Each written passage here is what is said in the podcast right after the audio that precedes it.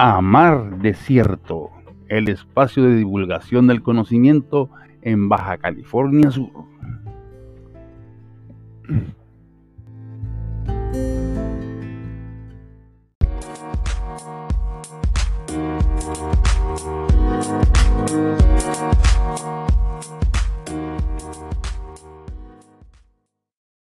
Una de las características más destacables de esta raza son su fácil ordeñabilidad, su nula estacionalidad reproductiva y su rusticidad amplia capacidad de pastoreo. La aptitud de la raza es claramente lechera, produciendo una leche con un elevado rendimiento quesero, donde las producciones medias, medias anuales en animales de segundo parto andarán en alrededor de los 530 litros por lactancia normalizada de 210 días. Las medias de grasa andarán oscilando entre los 5,6 y 5,8% de grasa y las de proteína andarán entre los 3,6 y 3,8% eh, de, de, proteína, lo que la hace una, una riquísima eh, leche apta para transformación en quesos por su alto rendimiento.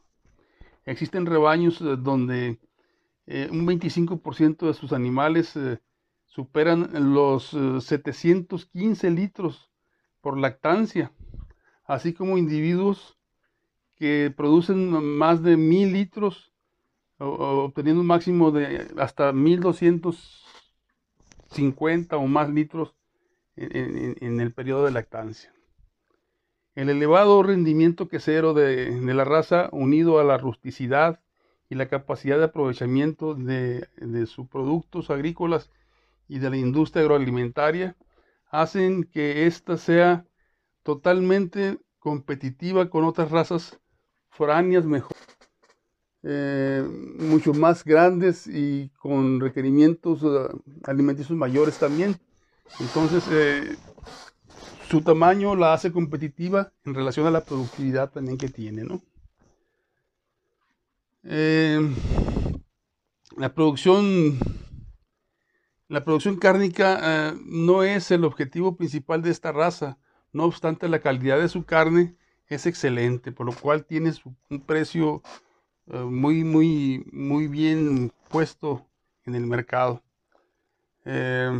Generalmente los cabritos son sacrificados entre los, entre los 25 y 40 días con un peso de aproximadamente entre 6 y 8 kilogramos y un rendimiento aproximadamente del, entre el 50 y 55% del canalito, ¿no? Em, ¿Qué otra cosa podemos eh, platicarles eh, de las características de esta raza? Se han llevado a cabo estudios eh, con mucho éxito eh, en cuanto a la mejora de las características eh, en, el crecimiento de los cabritos para tener un mejor rendimiento. y esto se ha hecho justamente trabajando con algunas cruzas que se están, haciendo con la raza Boer, aunque ahí hay algunos, algunos bemoles que podríamos platicar. La prolificidad media eh, es eh, en primer parto andarán en el 1.5 por 1.5 por cabrito y a partir del segundo parto regularmente cuatean eh, de ahí en adelante, ¿no?